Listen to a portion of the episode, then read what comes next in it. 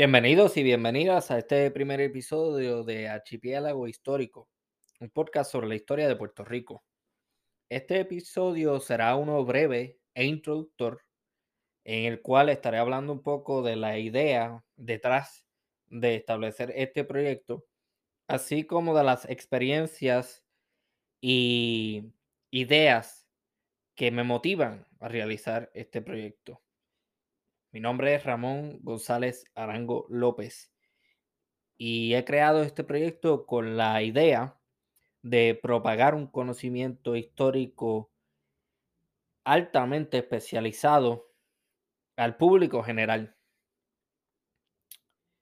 Eh, cuando hablo de un conocimiento histórico altamente especializado, me refiero a un contenido que va más allá de la retórica y de los discursos eh, simplistas eh, a los que estamos acostumbrados a escuchar cuando se trata de la historia de Puerto Rico. Eh, a mi entender, es muy poco lo que el puertorriqueño y la puertorriqueña promedio sabe sobre la historia de Puerto Rico. Y para mitigar y de alguna manera solucionar este problema, o por lo menos aportar a la solución de este problema, me propuse crear este podcast, Archipiélago Histórico. Ya con el nombre de partida, de entrada, Archipiélago Histórico, eh, ese título eh, lo que hace es clarificar lo que es Puerto Rico en términos geográficos. Muy a menudo se habla de Puerto Rico como una isla en el Caribe, y esto es simple y llanamente incorrecto. Puerto Rico no es una isla, es un grupo de islas. Por lo tanto, es un archipiélago. Puerto Rico no solo es la isla principal de Puerto Rico, 100 por 35, sino que también es eh, Vieques y Culebra, las islas municipios, eh, la isla no habitada de Mona, eh, otras islas pequeñas como Desecheo, eh, Culebrita, Caja de Muertos, y un montón de islotes e isletas alrededor de la isla principal. O sea que ya de entrada voy clarificando lo que es Puerto Rico. Eh, yo siempre he sido una persona interesada en la historia de Puerto Rico. He sido una persona apasionada cuando se trata de este tema. Mis recuerdos más tempranos que son relacionados con la disciplina de la historia los tengo en, en tercero, segundo grado, cuando se hacían los llamados talent show en las escuelas elementales en Puerto Rico. Y yo recibía la ayuda de mi familia, mi abuela que es costurera, por ejemplo, eh, para hacerme un, no disfraz, pero ropa de jibarito para bailar o participar en, estos eventos, estos talent shows. De igual manera, tengo recuerdos eh, participando eh, en otro tipo de actividades, pero que, eran actividades educativas.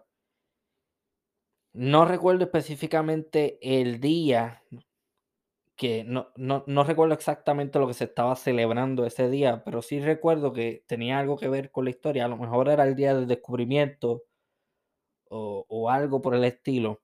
El punto es que eh, sí recuerdo que mi abuela confeccionó un traje de español.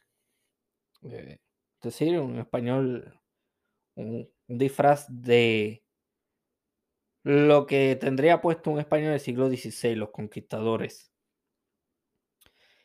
Y por algún motivo u otro, desde ese punto en adelante, eh, mi interés por la historia se fue eh, propagando, fue creciendo. Ya más adelante, en el séptimo grado, tengo otros recuerdos eh, leyendo los libros de historia, los libros de estudios sociales. Siempre mi clase favorita fue estudios sociales, más adelante fue historia. Esa, e, esa, clase simplemente siempre, eso era lo más que me gustaba. En el cuarto grado recuerdo que se tocó el tema de los indígenas de América, es decir, los aztecas, los incas. A mí me fascinaba escuchar sobre, por ejemplo, los chasquis o las chinampas o el mito de creación de Tenochtitlán, así como de los corsarios y piratas del Caribe y de la formación de Puerto Rico y de su progreso histórico hasta convertirse en una nación con identidad propia. Y siempre en la escuela, por ejemplo, se asignaban unas preguntas, yo las contestaba y cuando las contestaba y terminaba mi trabajo de ese día, yo seguía leyendo el libro porque simple y llanamente me, encanta el tema. Más adelante eh, voy a la universidad y empiezo a estudiar historia. Yo fui uno de estos estudiantes saltamontes que todo el mundo conoce, estos estudiantes que empiezan o entran a la universidad para estudiar una cosa, eventualmente se mueven a otra y cuando vienes a ver terminan estudiando otra. El punto es que conmigo fue un poco diferente, porque yo siempre supe que lo que quería era estudiar historia, pero por alguna razón u otra terminé moviéndome a estudiar hispánico, arte, incluso llegué a estudiar horticultura. Muchas personas llamarían esto una pérdida de tiempo, o lo calificarían como una pérdida de tiempo, y yo estoy completamente en desacuerdo. Todo eso realmente lo que hizo fue aportar un conocimiento adicional que me hace ver el mundo un poco mejor que otras personas que quizás tienen un enfoque particular. Eh, estudié, por ejemplo, clases de genética, clases de zoología, eh, clases de agricultura, clases de literatura, de historia, filosofía. O sea que al final el, conocimiento que adquirí fue muchísimo mayor al conocimiento que hubiese adquirido necesariamente si me hubiese enfocado en la disciplina de la historia desde el principio. Estando en la universidad, específicamente en el colegio de Mayagüez, empiezo a relacionarme con personas en el mundo de la disciplina de la historia. Me convierto en el primer secretario de la Sociedad Protectora del Patrimonio Mayagüezano. Participo en una serie de recorridos históricos, me relaciono eh, con personas en ese mundo, arqueólogos, eh, representantes del Instituto de Cultura puertorriqueña, así como el profesorado. Incluso llegué a montar mi propio recorrido, el cual era sobre Mayagüez, específicamente sobre su historia arquitectónica. Y este recorrido yo lo monté, lo hice yo completamente. Me acerqué al, Museo Pilar de Fillo en, Mayagüez y lo di. Pasa el tiempo y este sigue siendo mi prioridad, es decir, el tema de la historia. Pero una serie de problemas personales y circunstancias eh, me sacan del panorama y termino entonces en, los Estados Unidos. Una vez acá, eh, eventualmente me doy cuenta de que necesito terminar eh, mis estudios, específicamente en historia. Y me topo una vez más con el problema que siempre tuve con la academia mientras fui estudiante en Puerto Rico. Y, es el, el problema de que la academia, por lo general, es muy conservadora, es muy tímida o simplemente conformista. Eh, o por lo menos esa era mi idea, pero más adelante voy a explicar otras cosas. Yo lo que pienso es que un historiador, una persona que estudia la historia, no debe de ninguna manera conformarse con dar clases, hacer investigaciones y publicar libros.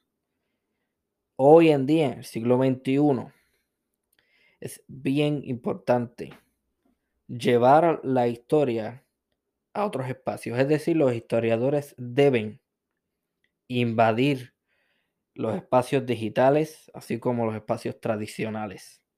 Y en mi opinión, en la medida en que un historiador o una historiadora falle en llevarle al público general el conocimiento adquirido como producto de una investigación, en esa medida, a mi entender, está fallando.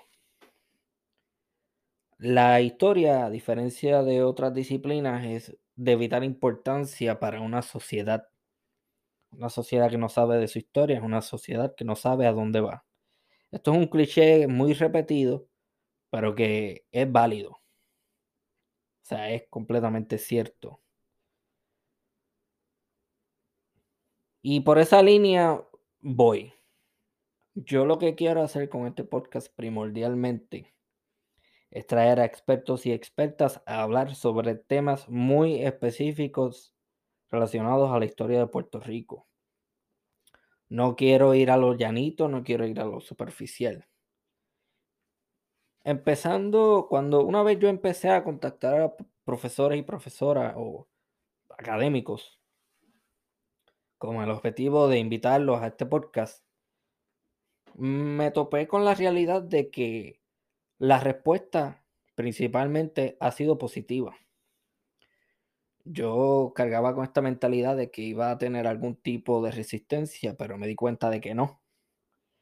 Inmediatamente llegué a la conclusión de que, contrario a lo que yo pensaba, no es que la academia eh, esté limitada o no haya tratado de impactar el ámbito público eh, sino simple y llanamente no se le ha proveído el espacio para que ellos compartan su conocimiento.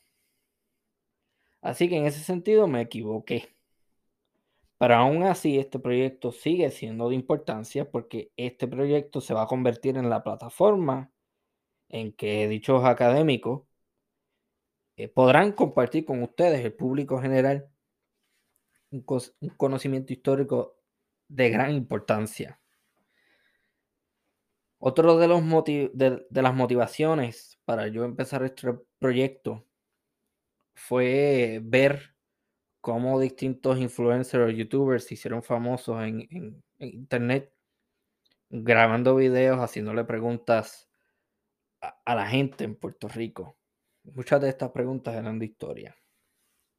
Yo no sé ustedes, pero a mí me parece que lejos de ser cómico y chistoso, esto es preocupante y es indicativo de una sociedad con problemas. Pero sin embargo, dicho esto, yo no vengo aquí con una actitud eh, imponente de querer eh, decirle a las personas qué pensar ni qué hacer. Yo simplemente pienso que la razón detrás de esa ignorancia colectiva se debe a muchos factores, los cuales serán tocados con más profundidad en, los futuros episodios. Así que no necesariamente pienso que la gente es ignorante del tema de la historia por elección, ni mucho menos. Yo pienso que la educación en Puerto Rico tiene mucho que mejorar. Y simplemente las personas reflejan esto. Así que mi objetivo nuevamente es proveerle al público general acceso a una historia de Puerto Rico, pero a una historia profunda, específica y que no se vaya por lo llanito. Es decir, aquí no vamos a estar hablando de piratas, ni de taínos, ni nada por el estilo. Eso está bien, pero aquí, por ejemplo, se va a hablar a fondo de las culturas que existieron en Puerto Rico antes de la llegada de, la llegada de Colón. Aquí no se va a hablar de que simplemente hubieron, eh, hubo una producción azucarera importante. Aquí se va a hablar, por ejemplo, de cuántas toneladas produjo esta industria en Puerto Rico, cuáles fueron las motivaciones para sembrar caña en Puerto Rico, cómo llega este tipo de iniciativa a Puerto Rico y cómo eventualmente esta industria muere. O sea, estos son varios ejemplos para yo poder ilustrar que aquí se va a hablar eh, bien específicamente y de una forma especializada. Y para eso contaré con recursos, los cuales son expertos en sus respectivos temas. El formato de este podcast, por el momento, aunque creo que se va a quedar así, será solamente en audio. El tiempo será de un mínimo de una hora. Y esto se hizo así, eh, con toda la intención del mundo, porque a mi entender, todo episodio que dure menos de una hora es un episodio en el cual el tema no se tocó a fondo, es decir, se tocó superficialmente. Y para yo proveer un espacio en donde el tema se toque a fondo, debe entonces pasar de la hora. Obviamente, ustedes como audiencia tendrán la opción de escucharlo a pedazos o escucharlo completo. Eso está a discreción de ustedes. Pero sepan que esta es la idea y este es el formato que yo voy a seguir produciendo.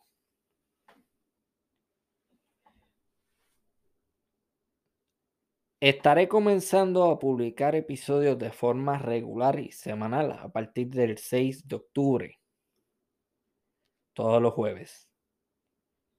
Por el momento tengo ya varios episodios grabados y estoy optimista de que la audiencia los recibirá con agrado. Tengo muchísimo interés de proveer este contenido de una forma accesible. Es decir, le he mencionado a eh, los recursos que traeré a este podcast que no interactúen conmigo necesariamente de una forma sobria o académica. Y yo, ah, para mí, aquí es bien importante que no se parta de la premisa o que no se asuma que la gente sabe de lo que nosotros vamos a estar hablando. Y eso no hay absolutamente nada de malo con eso. Hay cosas que yo puedo saber que usted necesariamente no, o viceversa. Y para que todos estemos en el mismo nivel y todo el mundo sepa de lo que se está hablando y lo, entienda, entonces lo que se va a buscar es tener una conversación en donde yo interceda de vez en cuando para hacer preguntas, no importa cuán generales o simples sean, pero el objetivo detrás de eso va a ser que el público entienda de lo que se está hablando. Aquí se van a definir palabras que quizás a muchas personas les sea complicado entender. Palabras que quizás son de un vocabulario un poco más avanzado que no necesariamente se entienda. Y ojo, clarifico. Mm, yo no lo entiendo todo, ni lo sé todo. Así que de nuevo, eh, clarifico, aclaro eso, de que no estoy en esta posición de que todo lo contrario, estoy aquí para aprender. A mí la historia me encanta. Y habrán muchos descubrimientos que al igual que ustedes haré yo en la producción de este podcast. Este podcast estará disponible en todas las plataformas habidas y por haber eh, Amazon Music, Spotify, Google Podcast. Ese es mi favorito. Ese es el que yo personalmente recomiendo porque es el más fácil de utilizar, es el más limpio, la presentación es simple. Pero sí, lo pueden escuchar en Amazon Music, Spotify. Eh, vamos a ver Apple. Estaba pensando eh, compartir el podcast en YouTube. Eso será algo que más adelante se hará, pero eso requiere un tipo de, de habilidad que yo no necesariamente tengo en el momento. Pueden descargar eh, los episodios, como saben. Eso es una de las ventajas del formato de podcast eh, versus radio, por ejemplo aunque muchas estaciones de radio se están dando cuenta de que esto es un problema y lo que están haciendo es que están grabando los programas para que la gente los escuche cuando desee. Bien importante, Archipiélago Histórico tendrá una presencia en las redes sociales, específicamente en Instagram y Facebook. En Instagram aparece como Archipiélago Histórico Podcast. Nuevamente, Archipiélago Histórico Podcast. En este caso no hay acentos ni nada. Archipiélago Histórico Podcast. En Facebook pueden encontrarlo como Archipiélago Espacio Histórico. Aquí es, sí lleva el, acento archipiélago, la E, y histórico en la primera O. Nuevamente en Facebook, Archipiélago Espacio Histórico. También me pueden eh, contactar directamente. Eh, y esta es mi preferencia a través de la plataforma profesional de LinkedIn. Mi nombre es Ramón A. González Arango López. Eso lo van a, ver en la descripción de este episodio cuando salga. Y esa es la plataforma que yo sugiero si, si alguien en la audiencia eh, considera que conoce de un recurso o un tema del cual quieran escuchar. Eso es bien importante para mí. Yo quiero que la comunidad se cree, crezca y participe activamente. De nuevo, yo no creo en la imposición ni en tener un, carácter de necesariamente de, liderazgo, pero yo me considero más que otra cosa un facilitador. Y en la medida en que ustedes eh, me provean ideas eso será bien agradecido.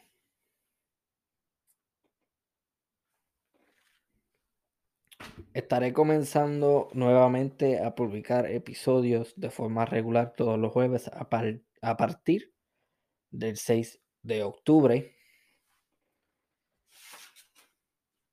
Muchísimas gracias eh, por haberme tenido paciencia. Eh, este es el primer episodio que, como quien dice, grabo solo un poco extraño estar aquí en el comedor de mi casa hablándole a la pared.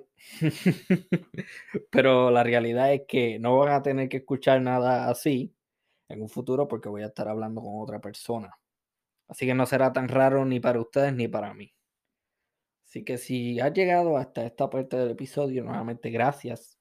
Espero que eh, participes, espero que te suscribas, espero que sigas el podcast y también espero que estés satisfecho o satisfecha con el contenido el cual estaré produciendo eh, con mucho trabajo. Producir este podcast ha sido bien difícil, pero vale la pena hacerlo.